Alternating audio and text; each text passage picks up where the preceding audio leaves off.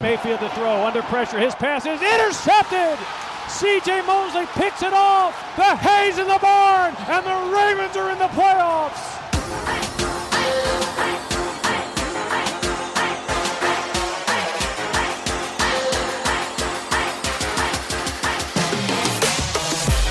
Mayfield with time throws, deflected and intercepted at the 40 yard line. Jimmy Smith Jackson throwing down the seam. He's got his rookie tight end, Andrews.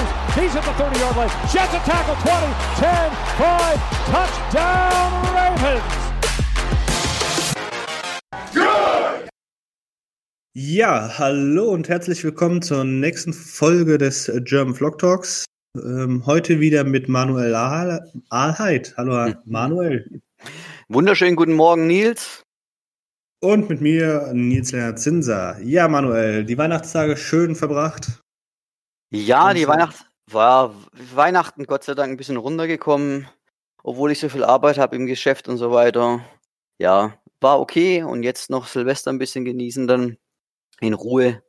Kommt mir auch gelegen, aber wie gesagt, die Arbeit dazwischen war brutal viel und deswegen muss ich mich ja mal entschuldigen an alle Hörer, dass wir so unregelmäßig die letzten Wochen gekommen. Da bin ich auch viel mit dran schuld und meine Arbeitsstelle, aber ich hoffe, dass es jetzt langsam aufwärts geht. Ja, dann ähm, sprechen wir doch direkt mal über ein paar News und ähm, ich würde sagen, wir fangen mit der neuesten News an, dass Lamar Jackson von der ähm, Local Media in Baltimore zum MVP benannt worden ist, zum zweiten Mal hintereinander.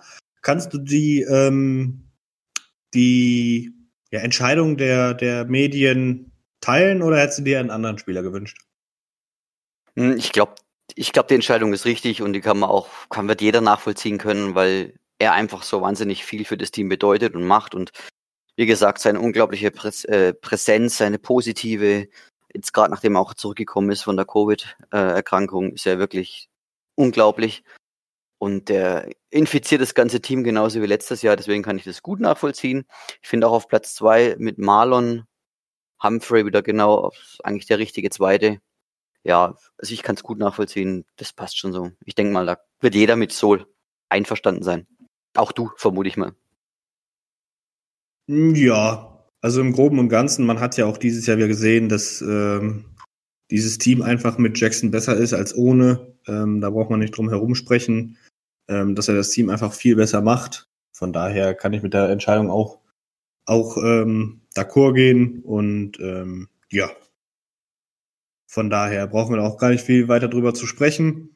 Ähm, dann die nächste News ist, dass der erste Spieler der 2020er Draft Class entlassen worden ist, zum zweiten Mal mit Safety Geno Stone, der ähm, doch einen großen Hype in Baltimore bekommen hat. Ähm, Pro Football Focus hatte ihn ja in der dritten Runde vom Talent her ähm, bevor ich an dich abgebe, ich denke, das ist, ähm, ja, man muss halt schon einfach mal darüber nachdenken, dass er trotz unserer dünnen Secondary, die wir zurzeit haben, verletzungsbedingt ähm, entlassen worden ist, muss ja zeigen, dass die Ravens mit ihm so überhaupt gar nicht zufrieden sind. Oder wie siehst du das? Hm, also auf alle Fälle, ich meine, er ist immerhin ins 53-Mann-Roster benannt worden. Das fand ich jetzt schon mal, ja, ob das jetzt aus, aus, aus Krankheitsfällen und verletzungsbedingten Fällen jetzt der Grund war. Das ist sicherlich so. Ähm, er hat aber dafür eigentlich zu wenig Snaps bekommen und auch in den Special Teams fand ich ihn eigentlich zu wenig. Hat er auch nichts gezeigt. Also da gibt es wirklich andere äh, Special Teamer, wo jedes Mal konstant äh, äh klasse Aktion zeigen und da kam halt auch gar nichts von ihm. Und ich vermute mal, die haben ihn gewaved einfach wieder, um wieder Platz zu machen. Und ich gehe mal davon aus, dass sie dachten, dass dann auch ganz normal wieder sein können, dass der das Waiver Wire durchläuft. Ich vermute mal, die sind jetzt vielleicht auch ein bisschen überrascht, dass Texans den jetzt genommen haben. Gerade bei, den, bei Texas, da hat man eh das Gefühl, wer entscheidet da überhaupt noch irgendwas? Also ja, so ganz nachvollziehbar ist es alles nicht. Ich denke mal, wie gesagt, sie hatten es vielleicht auf dem Schirm, dass nochmal, dass sie ganz normal wieder auf die Practice Squad sein können. Das ist jetzt halt schief gegangen, aber mit dem Risiko lebst du ja immer und das war trotzdem bewusst, das wussten sie ja auch. Deswegen, ich denke mal, dass das verkraftbar ist für die Führung in Baltimore. Genau, du hast gesagt, Ähm, Gino Stone wurde von den Houston Texans ähm, genommen und dementsprechend jetzt nicht mehr für die Ravens zur Verfügung. Die Ravens haben sich aber an einem anderen Safety bedient, ähm, von den Lions, er wurde von den Lions gecuttet, Jaron Kears. Ähm, ja, hat bisher 59 Tackles, one forced fumble and two pass defenses. Ich denke, das ist einfach nochmal eine Verpflichtung für die Tiefe, gerade in der Secondary, die ja dann doch, wie ich ja schon erwähnt hatte, angeschlagen ist. Ja, also es ist ein klassischer Move, sage ich mal. Wir sind auf Safety extrem dünn. Äh, das sieht man ja an den Snap-Counts. Dass Clark und, und Deshaun eigentlich grundsätzlich eigentlich durchspielen. Jetzt im letzten Spiel hat man ja schon wieder ein bisschen kurz mal sich Sorgen machen müssen, als Deshaun sich verletzt hatte.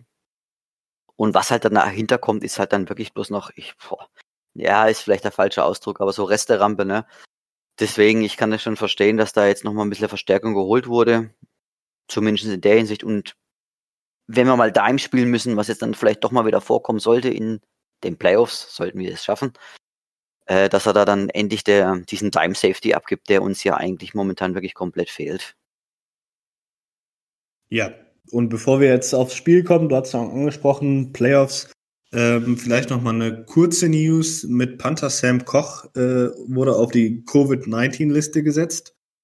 Ähm, und also Medienberichten zufolge sind ist es noch nicht ganz eindeutig die Tests. Dementsprechend wurde jetzt noch mal ein genauerer Test gemacht, ähm, was nicht bedeutet, dass du trotzdem Sam Koch auf die Covid-19-Liste setzen solltest. Ähm, ja, was das für Spiel am Sonntag bedeutet, besprechen wir nachher. Äh, ich denke, das war aber auch nur, nur eine kurze News am Rande. Und äh, wenn es mich jetzt nicht ganz täuscht, wird es dann das erste Spiel seit 15 Jahren, wo Sam Koch nicht spielen. Genau. Wobei das, wie gesagt, es ist ein ungenauer Test gewesen. Und gut, jetzt muss er eigentlich normalerweise wieder diese fünf Tests in Reihe dann müssen negativ sein. Aber das ist ja noch lang genug bis zum Spiel. Also sprich, er könnte tatsächlich Sonntag wieder aktiv gesetzt werden, sollten diese fünf Tests jetzt dann in Reihe alle negativ sein. Also ja, die Chance ist da. Ich, ich wollte gerade sagen, kommt ein bisschen darauf an, wann dieser äh, Test durchgeführt worden ist, genau. der ungenau war, weil äh, wenn es am Mittwoch gewesen ist, dann reicht's nicht, weil Donnerstag, Freitag, Samstag, Sonntag sind nur vier Tage. Wenn es am Dienstag war, äh, hätten wir Mittwoch, Donnerstag, Freitag, Samstag, Sonntag, dann wäre es der fünfte Tag, dann könnte er noch aktiviert werden. Ähm, ja, wie du schon sagtest, müssen wir schauen, aber das ist dann auch was für nachher, wenn wir aufs Spiel gucken. Vorher schauen wir noch äh, zurück auf das Spiel gegen die Giants und du hattest angesprochen, wenn wir es in die Playoffs schaffen. Wir gewinnen 13 zu 27 gegen die New York Giants. Währenddessen haben die Coles und die Browns verloren, was ja eine Grundvoraussetzung war, dass wir in die Playoffs kommen, dass mindestens ein Team von den Browns, von den Coles oder von den Dolphins verliert. Das ist eingetroffen. Nun sind wir auf dem sechsten Seed, haben alles selbst in der Hand und ähm, ja, die Attitüde für Sonntag ist einfach Win and we are in. Genau. Ähm, Genau. Ähm, ja, was gibt es zum Spiel der, der Ravens zu sagen? Ich denke, das war einfach ein ähm, grundtypisches Ravens-Spiel. Den Run dominiert, immer wieder Pässe eingebaut. Ähm, ja, wie gesagt, ich hatte ja schon mal letzte Woche angesprochen, dass die Ravens Offense mich immer mehr an die 2019er Offense erinnert. Und das war auch hier der Fall. Wie siehst du das? Definitiv also ich meine, wir können den Break ja ganz klar ausmachen ab dem Moment, wo, wo, wo Jackson zurückkam. Oder dieses Pittsburgh-Spiel eigentlich schon, was ja für die, für die Verletzung und äh, fehlenden Spieler wirklich sehr gut war. Das war so irgendwie der Breakpoint für, das, für die ganze Mannschaft. Äh, Lamar spielt seitdem wieder auf einem komplett anderen Level. Die O-Line auch mit der Rotation auf der rechten Seite ist, ja, macht einfach nur Spaß. Die blocken wirklich hervorragend. Orlando Brown auf der linken Seite hat auch ein Wahnsinnsspiel abgeliefert. Der wird immer besser und den gefällt ja auch die linke Seite. Da, das ist wirklich schön anzuschauen. Aber ja, es ist wirklich unglaublich hartes, hartes Football, was die, was die O-Line momentan spielt und es macht einfach nur Spaß. Ja, ich hatte ja mal zu Beginn der Saison gesagt, wir müssen auf First Down mehr passen. Ähm, jetzt sind wir am Sonntag bei First Down 17 Mal gelaufen und haben bei diesen 17 Mal 125 Yards gemacht. Das ist 7,35 Yards pro Run. Auf First Down. So, da kann jeder sich jetzt ähm, selber zusammenrechnen, wenn du 10 Yards brauchst, 7 Yards beim ersten Run, das ist ultra effektiv. Ja. Und ähm, ja, ich finde auch gut, was die, da muss ich auch Greg Roman loben. Ähm, ich kritisiere ihn ja oft, gerade was Passing Game angeht.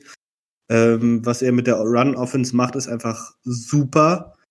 Ähm, jetzt gegen die Giants hat man auch wieder gesehen, wie er es schafft, ähm, die Defense auseinander zu spreaden, das heißt, das ganze Feld, die ganze Breite zu nutzen. Ähm, vor der Verletzung von Nick Boyle war ja dann doch alles sehr in der Box. Das, ne? Ja, ja. Viel beieinander nach der Verletzung von Nick Boyle und ja, dem wichtigsten Blocker der Ravens wahrscheinlich, ähm, versucht man das Feld wirklich in die Weite zu ziehen und dann ähm, mit einem Übergewicht zu agieren. Das heißt, ähm, man, man hat es am Sonntag auch sehr gut gesehen bei einem Play von J.K. Dobbins. Er war rechts Wide Receiver, ist dann per Motion ein Jet Sweep quasi gelaufen und auf der rechten Seite von der Defense aus waren zwei, zwei Defender und auf der linken Seite der Defense aus waren, glaube ich, ja dann die restlichen neun ähm, Defender. Und die Ravens haben wieder ihren Counterback gespielt. Das heißt, der Defense End wird gelesen. Wenn er reincrasht, übergibt er den Dobbins den Ball. Wenn er äh, abwartend spielt, behält Jackson den Ball und läuft ähm, seinen Guard und seinem Tackle hinterher. Und ja, so hat man es geschafft, dass die Ravens dann ähm, eine Überzahl bekommen auf beiden Seiten. Ähm, einmal hatte Dobbins den Ball bekommen und ist 14 Yards gelaufen, bevor er überhaupt den ersten Defender vor sich hatte, weil er den, den Outside-Linebacker, der da noch auf der Seite stand, ähm, ja, locker auslaufen konnte. Also war er schneller als er. Und ähm, ja, dieses Run-Game macht zurzeit echt Spaß. Ja, es ist absolut dominierend. Ich weiß nicht, was hatten wir insgesamt? 245 Yards Run Game? Ich weiß es jetzt leider gerade nicht mehr genau. Ich glaube, irgendwie so war es, wenn es mir nicht ganz täuscht. 249. 249. Okay. Und jetzt muss man das natürlich wieder in, in, in, im Vergleich setzen zu gegen wen spiele ich. Und man muss einfach sagen, dass die, dass die Giants D-Line eigentlich eine sehr, sehr, sehr gute D-Line ist.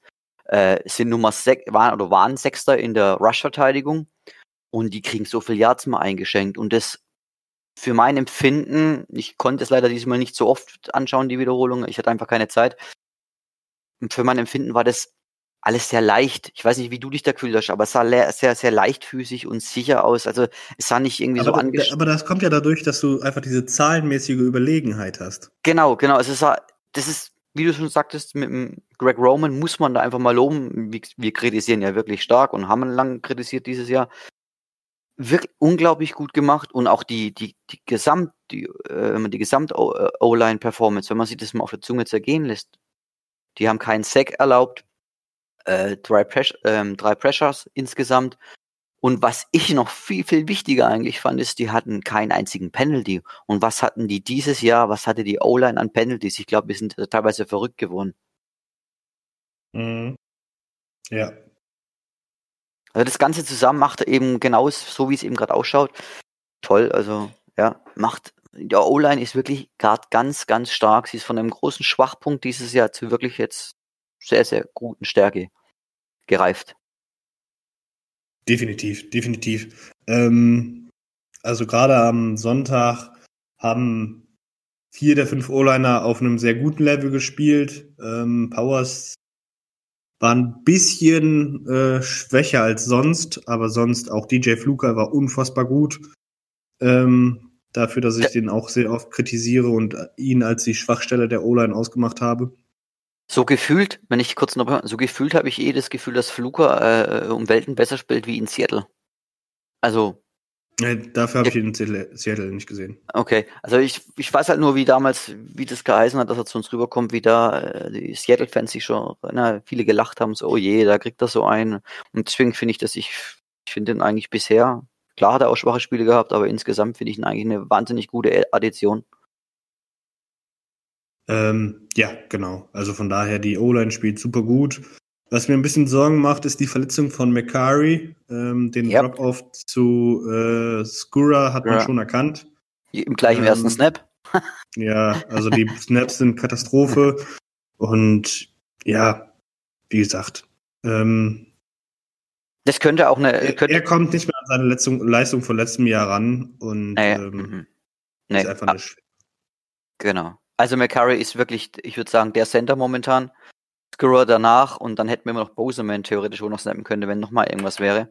Ähm, nee, nee, vor Boseman ist noch Cologne Castillo. Ah, Cologne Castillo, genau, genau, der ist noch davor. Den ich, den ich tatsächlich gerne sehen würde, über Skura. Also gut, ich habe jetzt relativ wenig von ihm gesehen. Ähm, nur das Pittsburgh-Tape, aber der hat mir gut gefallen und ähm, Skura hat im Moment keine Argumente für sich, auf Setter zu, zu starten. Also warum nicht mal Cologne mhm. Castillo, den ich sehr mag, ne, sein Tape gegen Pittsburgh für sein erstes Spiel als undrafted Free ja. Agent war, ja. war in Ordnung und ähm, warum nicht mal, warum nicht mal die Chance geben? Aber genau. gut. Gut, wir, ich denke mal, keine, ja, wir sind keine, keine, Coaches. Genau. Ich meine, wir schauen jetzt mal nach, ich denke mal, auf dem, wenn wir dann ins Preview gegen Cincy gehen, kommen wir auf das Thema wahrscheinlich nochmal zu sprechen. Genau, genau. ähm, sonst noch was zur Offense? ähm, genau, was ich noch zum Run-Game sagen wollte, ähm, auch, ne, was ich gerade eben erklärt habe, das ist halt so schwer zu verteidigen. Und weil das einfach so gut designt ist, die Defense, die hat ja immer dann ähm, die Linebacker nach außen gehen lassen für den Zone Read. Und das können sie jetzt halt nicht mehr. Und gerade die Mittellinebacker, die werden super gestresst durch diese, diese durch dieses neue Run-Game. Ähm, und es ist halt super schwer zu verteidigen. Aber ich habe es schon auf Twitter gepostet. Ja, ich liebe es alles, was wir im Moment in der Offense machen. Aber wenn wir in die Playoffs kommen, dann brauche ich einen Plan B.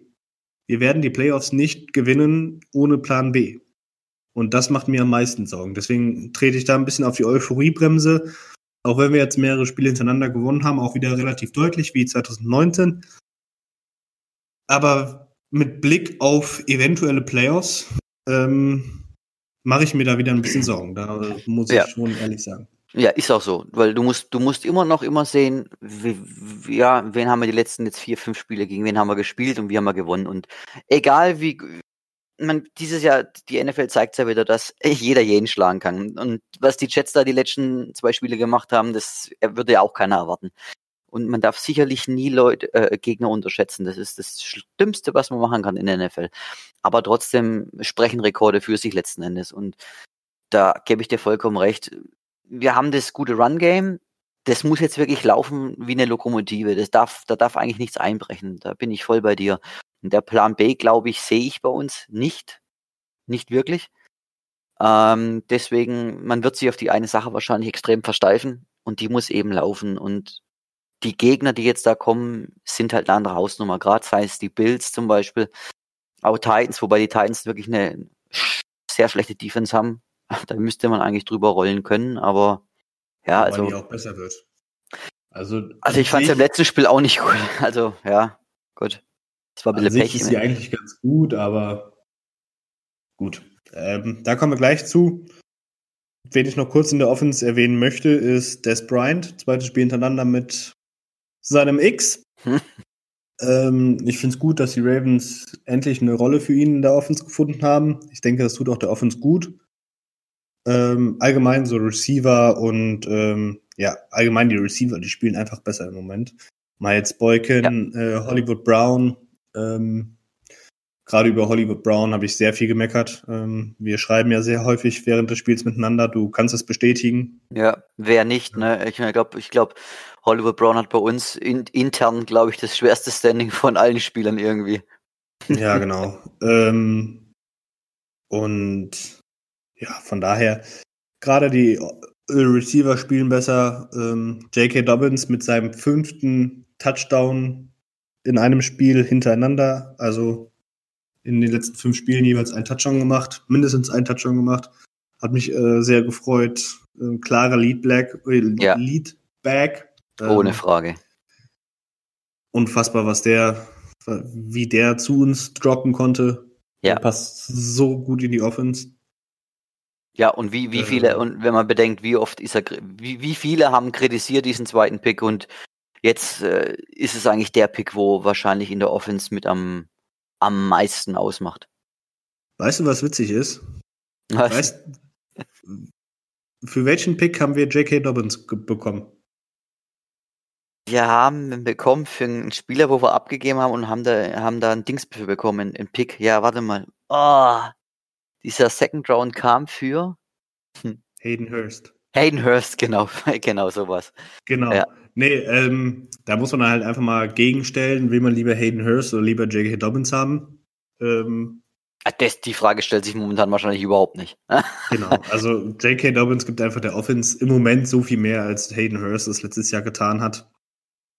Und da muss man ganz klar Ähm. sagen, ich, wenn, wenn da nichts dazwischen kommt an Verletzungen, ist er wahrscheinlich wirklich der, der Leadback der nächsten Jahre.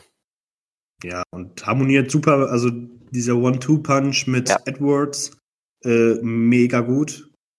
Und was ich auch noch richtig gut finde, das ist jetzt so der Abschluss, äh, bevor ich Greg Roman ähm, in den Himmel lobe. Er findet Wege, Edwards und Dobbins gleichzeitig aufs Feld zu bringen. Ähm, das freut mich besonders sehr. Hatte ich letztes Jahr schon häufiger gefordert, dass man mal beide Running Backs aufs Feld bringt. Äh, ja, die Saison macht das, um die Defense noch mehr zu, zu äh, stressen. Und ähm, ja, dementsprechend genug gelobt. Wenn du nichts mehr zu sagen hast, würde ich auf die Defense übergehen. Offense, Offense, Offense. Nee, Right Receiver waren soweit abgehakt. Ja, die Runbacks hast du angesprochen. Nö, können wir, glaube ich, weitergehen. Ja, dann gehen wir weiter und ähm, wir fangen an mit dem Pass Rush, mit dem wieder erstarkten. Wir haben sechs Sacks gehabt, zwei davon von Chris Board. Das hat mich ein bisschen überrascht, als ich das gesehen hatte, weil äh, mir ist Mhm. es auf dem Feld gar nicht aufgefallen. Und wir hatten elf Quarterback-Hits. Und auch davon zwei von äh, Chris Board. Ähm, Manu, wie hast du den, äh, den Pass Rush am Sonntag gesehen? Ähm, also tatsächlich, ich, ich, ich gehe jetzt mal die letzten drei Spiele ein bisschen zurück. Also Nummer eins, ich finde, mh, dass Ngakwe das sehr gut macht, auch wenn jetzt viele sagen, er, er taucht nicht so auf dem Board auf. Aber er bringt konstant Druck über diese Seite und es, es ist immer so knapp teilweise. Und genau das ist das, worauf die Offense Line einfach äh, achten muss. Und, und das bindet eben einfach ganz viel Kapazitäten. Ähm, das mal so vorneweg. Und dann ist es der, der Pass Rush ist ja ein, also eindeutig äh, zweigeteilt auch dieses Mal, wenn man die Halbzeiten vergleicht, aber das hat auch viel mit der Offense zu tun, muss man auch sagen. Ähm, und dass äh, Wink einfach genau das macht, was die Ravens eben können durch das Scheme und was sie machen sollten gegen solche Quarterbacks einfach. Und es ist einfach extrem, extrem viel Blitzing, sei es aus einem guten Mix aus Man und Zone Blitzing. Und das hat man bei dem Spiel auch dann wieder gesehen, vor allem in der zweiten Halbzeit war das ja eigentlich dann teilweise, naja, eine Farce, was die O-Line dann von den anderen da zugelassen hat, von den Giants. Ja, ähm, um das nochmal kurz zu unterdrücken, unter, unterstreichen, also die Giants hatten 47 Dropbacks, das heißt, wenn der Quarterback zurückgeht, um zu werfen. Die Ravens haben bei 27 von diesen 47 fünf Spieler oder mehr gebracht. Das ist eine Prozentanzahl von 57 Prozent und ähm, sollte die sollte zu den höheren Prozentanzahlen von Wink Martindale gehören diese Saison. Ja. Wäre wär mal interessant zu wissen, ob es überhaupt schon mal so eine hohe Blitzzahl gab, also in den letzten Jahren. 57 Prozent. Gerade überlegt, ob wir das schon mal getoppt haben. Also na, es ist 57 noch nicht. Dieses Jahr bei unserer, unser äh, Durchschnitt ist eher weniger. Ich habe es nicht genau aufgelistet nochmal. Muss ich wieder graben, aber 57 Prozent haben wir dieses Jahr noch nicht. Das, Ja. Da bin ich mir zu 100 Prozent sicher. Und ähm, das war auch relativ, ähm, relativ, ähm, ja, hat geklappt. Also gerade bei sechs Spielern, die zum Blitzen geschickt worden sind, hatten, war bei acht Plays der Fall. Da haben die Giants insgesamt minus fünf Yards gemacht und haben drei Sacks kassiert. Bei sieben Spielern oder mehr, das war bei vier Plays der Fall, da haben die Giants minus acht Yards gemacht und hatten einen Sack. Ähm, was mich noch, noch ein bisschen so stört, aber das setze ich jetzt erstmal in Anführungszeichen und ähm, sehe es noch nicht so gravierend ein, weil einfach unser Secondary im Moment ähm, gesundheitlich angeschlagen ist. Wenn wir wieder vier Spieler, also der Foreman Rush, der ist einfach nicht effektiv. Da haben die Giants 20 Plays gehabt, ähm, haben dabei 122 Yards geholt und wir haben nur einen Sack geholt. Ähm, wie gesagt, das lasse ich jetzt noch gelten, weil unsere Secondary im Moment angeschlagen genau. ist ähm, und wir halt wirklich da auf dem Zahnfleisch gehen. Ähm, man merkt es auch ein bisschen bei Humphrey, habe ich das Gefühl, dass er einfach ein ja. bisschen überspielt ist. Ähm, aber gerade für die Playoffs muss da dann doch wieder effektiver gearbeitet werden, gerade in dem Foreman Rush. Ja, also für die, für die Playoffs gibt's eigentlich gerade nur eins und das heißt, äh, äh, Smith und Peters müssen wieder halbwegs gesunde zurückkommen. Ansonsten brauchen wir da nicht drüber diskutieren, wird's dann schwierig, weil du kannst auch nicht ständig äh, diese, diese, diese hohe Pressure-Raten bringen, das geht einfach nicht. Äh, diese, so, so schön wie das mit anzusehen war, also ich mein, da konnte man ja wirklich feiern, die zweite Halbzeit, bei gerade bei diesen sechs Mann oder mehr Blitzen. Äh, äh, einfach Cover Null, jeder sieht es und trotzdem, es funktioniert, es ist so schnell ein durch, äh, es wird so schnell durchgebrochen zum Quarterback, dass er einfach keine Zeit hat. Aber das wirst du nicht, äh, nicht auf Dauer so durchziehen können und es sind auch Quarterbacks in den Playoffs, die das einfach nicht interessiert. Und das ist einfach so. Die damit umzugehen wissen. Gerade wenn man an einen Pat Mahomes denkt. Ja. Ähm, aber so weit sind wir noch nicht. Ähm, erst müssen wir noch ein Spiel gewinnen und äh, es wäre respektlos zu sagen, just the Bengals. Ähm, Gerade die Bengals, die im Moment 4 und 10 und 1 stehen. Ähm, weil die Bengals sind in den letzten Wochen wieder erstarkt. Ähm, John Harbour hat es auf seiner Pressekonferenz sehr gut gesagt. Sie spielen ihren besten Football der ganzen Saison kommen aus einem Sieg gegen die Houston Texans mit 37 zu 31. Und was dazu kommt, ähm, ich hatte es schon mal in der Facebook-Gruppe gepostet, die Bengals ist ein Division-Konkurrent.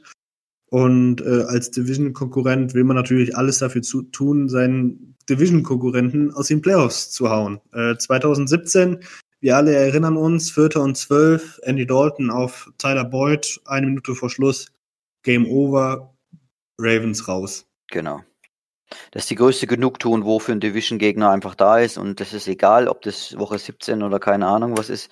Ich denke mal, da wird sich jeder dementsprechend, die werden, die werden die Hölle in Bewegung setzen, uns ein schweres Spiel zu liefern. Und das ist auch wirklich das Problem, wo ich sehe, ist diese Unterschätzung von diesem Spiel. Genau. Ähm, das definitiv. Ich bin gespannt, wen wir bei den ähm, Bengals auf Quarterback sehen werden. Ich habe da jetzt leider nichts zu gelesen, aber gegen ich, die Steelers. Also ich vermute Brandon Allen, der hat ein starkes Spiel gemacht beim letzten Spiel. Also der hat noch die besten Zahlen von allen. Also Finlay war ja der andere. Genau, aber der hat die Steelers geschlagen. Genau, genau. Aber jetzt äh, Brandon Allen war beim letzten und der hat einen, QBR, äh, einen Quarterback-Rating von 97 dann bekommen äh, und der ist 28 und man kennt ihn eigentlich nicht. Und hat dann wirklich eigentlich extrem hohe Nummern rausgehauen. Also man muss ja, ja. erstmal so, so viele Punkte gegen äh, Texas machen, also trotz allem. 371 oh. Yards. Genau, also jetzt, ich weiß natürlich nicht, wie, wie, wie die Texans äh, in der Verteidigung gespielt haben. Das kann ich jetzt nicht beurteilen, aber man muss mit ihm rechnen, dass er spielt, definitiv. Und dann wird's interessant, also da wird äh, Wink wird am Anfang, denke ich mal, dann schön probieren dürfen und können, wie der Quarterback auf, auf vier Mann, fünf Mann, sechs Mann reagiert im Rush. Ja, wir erinnern uns ja alle ans erste Spiel zurück, wo äh, äh die Ravens Joe Burrow quasi nonstop geblitzt haben. ähm, und dann auch relativ deutlich gewonnen haben. Ich weiß gar nicht mehr, 3 zu 38 oder so. Ich weiß es gar nicht. Bin mir gerade gar nicht sicher, ähm, wie das letzte, Tra äh, das letzte Spiel ausgegangen ist.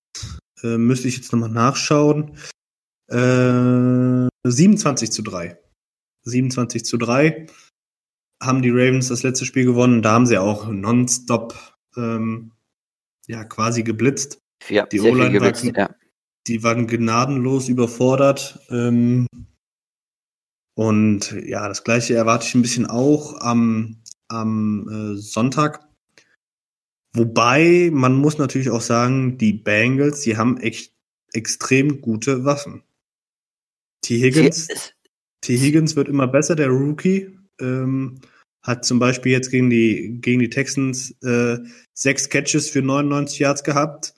Alex Erickson hatte sechs Catches für 88 Yards. Und äh, ja, AJ Green kommt auch wieder zurück, hatte vier für 64 Yards. Gerade AJ Green, der gegen, gegen die Ravens immer seine besten Spiele hat, gefühlt. Und genau. ähm, wenn man auf den Injury Report guckt, Tyler Boyd, ihr bester Receiver, ähm, scheint nach einer Gehirnerschütterung ähm, auch wieder rechtzeitig fit zu werden. Genau, also ich, ich man, man, muss das mal ganz klar so sehen. Also abgesehen jetzt mal von den Browns am Anfang des Jahres, äh, kann man sich jetzt eigentlich zwischen Browns und den Bengals muss man sich eigentlich, finde ich, entscheiden, wer das beste Wide Receiver Core und vor allem auch Tiefe hat. Weil, wie gesagt, T. Higgins, Tyler Boyd, AJ Green, boah, Auden Tate, das sind wirklich sehr, sehr gute Receiver. Und, meine, und dass T. Higgins so einschlägt, gut, der eine oder andere hat es vermutet gehabt. Meine, er, er, er hat ja von allen am meisten äh, Receiving Yards bisher.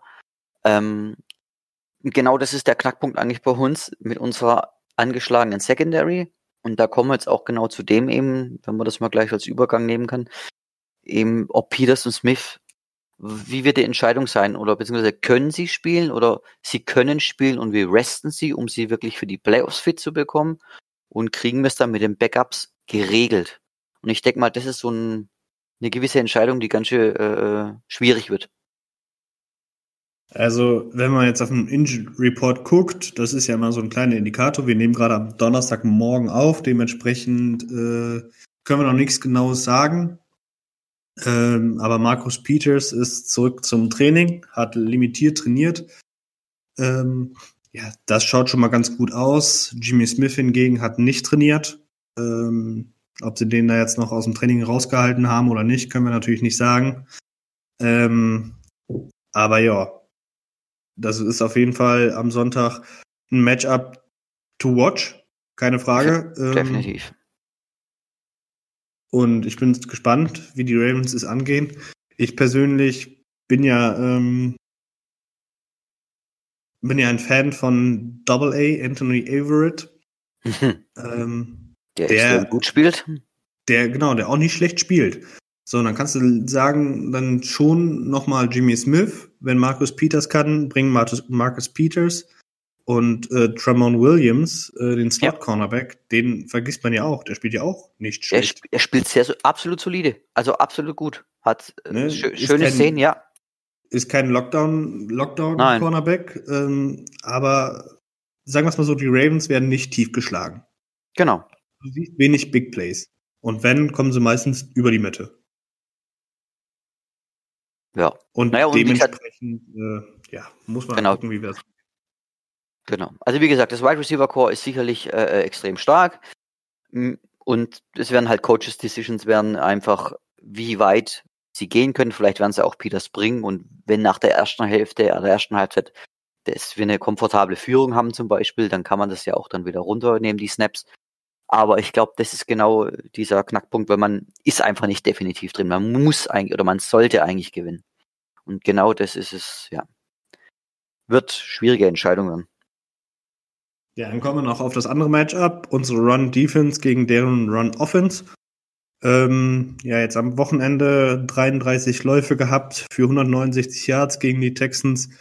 Ähm, mit vollem Respekt, aber wir hatten diese Saison schon stärkere O-Lines und unsere D-Line spielt keinen schlechten Football. Eigentlich spielt gerade äh, für mich den besten Football vom ganzen Jahr. Auch jetzt mit Campbell, wo er auch definitiv, wo man sieht, er ist jetzt wieder wesentlich äh, stärker. Die, nachdem sie nochmal geschont hatten, das war die richtige Entscheidung. Medebuki ist für mich persönlich direkt nach J.K. Dobbins eigentlich so der Rookie des Jahres eigentlich, zusammen mit Patrick Queen. Gut, das kann man noch so ein bisschen mischen. Aber Medebuki spielt fantastischen D-Line-Football. Dafür, dass es sein erstes Jahr ist. Äh, unfassbar wo, gut, ja. Unfassbar gut. Und wo man gerade noch sagt, äh, im ersten Jahr ist es ja oft für D-Liner äh, noch ein, ein Stärkeproblem. Also von der, von der Stärke gegenüber die äh, O-Liner aus dem College raus eben. Und ich bin mal gespannt, wenn der, was der da gerade zeigt und was er aufnimmt, also äh, Darius Smith und, und Campbell nehmen ja grad, nehmen ihn da ja ganz arg unter seine Fittiche, so wie man das aus äh, Teamreporterkreisen hört.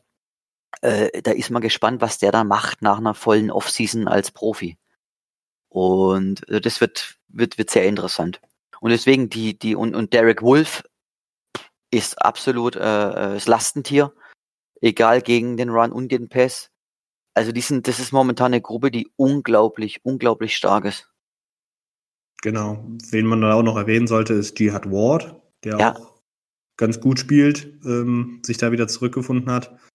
Wobei man da ähm, auch sagen muss, ähm. ja, ganz, Jihad Ward eventuell wird vielleicht auch noch mehr Snaps jetzt dieses Wochenende kriegen, genauso vielleicht auch Ferguson, dass er wieder aktiv ist, der wäre ein Healthy Scratch das letzte Mal da ja ein Ngakwe sich auch ein bisschen äh, verletzt hat und eigentlich man nicht so wirklich weiß, was, was da der Stand der Dinge momentan ist. Das stimmt, da hat Jay, ähm, John Harbour sich nicht in die Karten gucken lassen. Ähm, ja, drehen wir die Seite um und ähm, ich die denke. von den Bengals.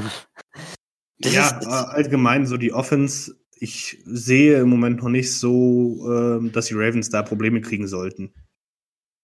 Nein, also wenn die so in, de, in der Stärke, wie sie jetzt die letzten Spiele gespielt haben, werden, sollte das eigentlich kein Problem werden. Vor allem nachdem die, die D-Line von den Bengals extrem angeschlagen ist. Also Atkins ist draußen, DJ Reader ist draußen. Ähm, Dunlap haben sie ja weggetradet.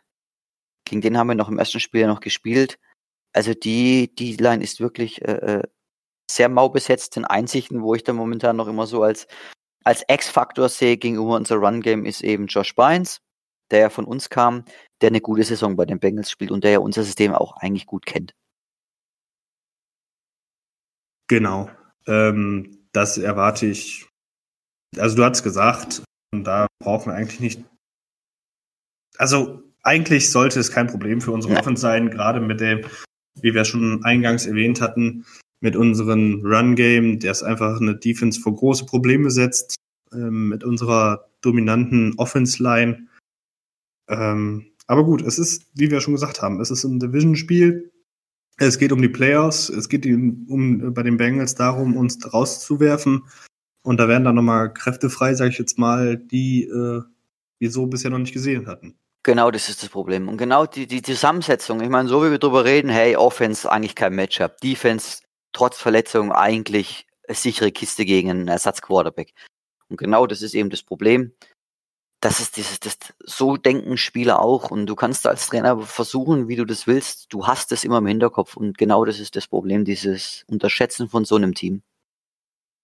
Ja, dann, bevor wir äh, heute beenden, äh, noch ein kurzer Blick auf den Injury Report. Ah, wobei, wir haben noch ganz vergessen, über Sam Koch zu sprechen ähm, der Panther, der vielleicht ausfallen wird. Ähm, das würde der, äh, dem Team einfach schaden, gehe ich mal von aus. Also Justin Tucker hat im College zwar gepantet, aber dir fehlt ja nicht nur der Panther, dir fehlt auch der Holder.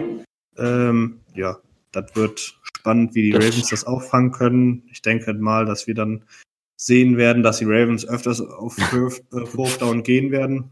Davon ist auszugehen, ja. Ja, gut. Ähm, Aber die Frage, genau, also das ist, wird sich jetzt dann ja letztendlich zeigen.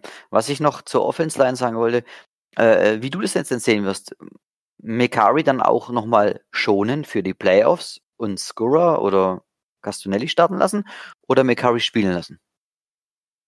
Wenn er könnte. Was meinst du? Wenn er könnte, äh, dann spielen lassen, weil nochmal, wenn wir jetzt alle unsere Data schonen, dann verlieren wir und sind ganz schön in den Playoffs drin. Genau, genau, okay. Wollte ich, wollte den, ich nur. Den, den Luxus haben wir leider nicht. Nee, den haben wir nicht wirklich, genau. Nee, nee, also ähm, lass deine besten Spieler spielen, ähm, wenn sie fit sind. Wie gesagt, bei in der Secondary oder als auf Cornerback kannst du halt sagen, gut, wir lassen Average spielen, weil der spielt in Ordnung, anstatt einen Jimmy Smith den da reinzuwerfen und sich größer zu verletzen. Da hast du die Alternative, die hast du auf anderen Positionen nicht. Das siehst du dann einfach ähm, auf dem Injury Report, also wie, wie wir schon angesprochen hatten, Marcus Peters ist am Mittwoch äh, zurück im Training gewesen. Jimmy Smith und Marlon Humphrey waren mit Rippen und Schulter beziehungsweise Knie und Schulter nicht im Training. Ähm, gut, was, wie schwer sie jetzt verletzt sind, das werden wir dann am Freitag im Injury Report sehen. Ähm, Orlando Brown hat nicht trainiert, aber das war nichts wegen äh, einer Verletzung, sondern einfach, ich denke mal, war ein Bad Day, genauso wie Calais Campbell. Mark Ingram war krank. Und ja, dann hat sie auch noch angesprochen, Pat Curry hat auch nicht trainiert, ähm, hat es mit dem Rücken. Yannick Ningaku hat sie auch schon angesprochen, ähm, hat es mit äh, was ist Thai? Ich weiß es gerade nicht. Und Willie Snead hat es mit dem Knöchel. Hat auch nicht trainiert, aber wie gesagt, der Mittwoch Injured Report ist meistens nicht so aussagekräftig wie der am Freitag, den wir dann äh, auf unseren Social Media Accounts teilen werden und wahrscheinlich auch was dazu schreiben werden. Genau. Ansonsten, ähm, ja, Sonntag 19 Uhr. Ich glaube, es wird nirgendwo übertragen. Äh, auf RAN nee. oder The Zone mhm. wird es nicht übertragen, wenn mhm. dann nur auf dem Game Pass. Ähm, dein Tipp? Ähm, also summa summarum glaube ich einfach, dass unser Offense rollen wird, gerade gegen so eine schwache, schwache äh, Run-Defense, wie die Bengals jetzt momentan ist, und nur noch die Verletzung dazu. Also deswegen gehe ich da von einer hohen Zahl aus. Also ich gehe mal auf ein, auf ein 34-10 würde ich jetzt gehen. Auch wenn das okay. jetzt Division ist und eng und alles, aber sind wir mal ehrlich, der Anspruch muss eigentlich jetzt dann da sein, für das letzte Spiel das eindeutig zu machen. Wenn es eng wird, klar, es kann immer irgendwann, wie gesagt, Division, das ist immer so eine Sache. Aber wenn ich alle Fakten jetzt einfach mal durchgehe, sollte es äh, äh, ein, hohes Spiel, ein hoher Spielsieg eigentlich werden. Trotz allem. Ganz so, optim ganz so, optimistisch bin ich nicht. Ähm, also ich glaube auch, dass wir viele Punkte machen werden. Ich gehe von einem Two-Score-Game aus, so 30, 15 oder so, wie jetzt am Sonntag gegen die Giants, wo wir 27, 13 gewonnen haben. Also so ein 30, 15 kann ich mir gut vorstellen, ja.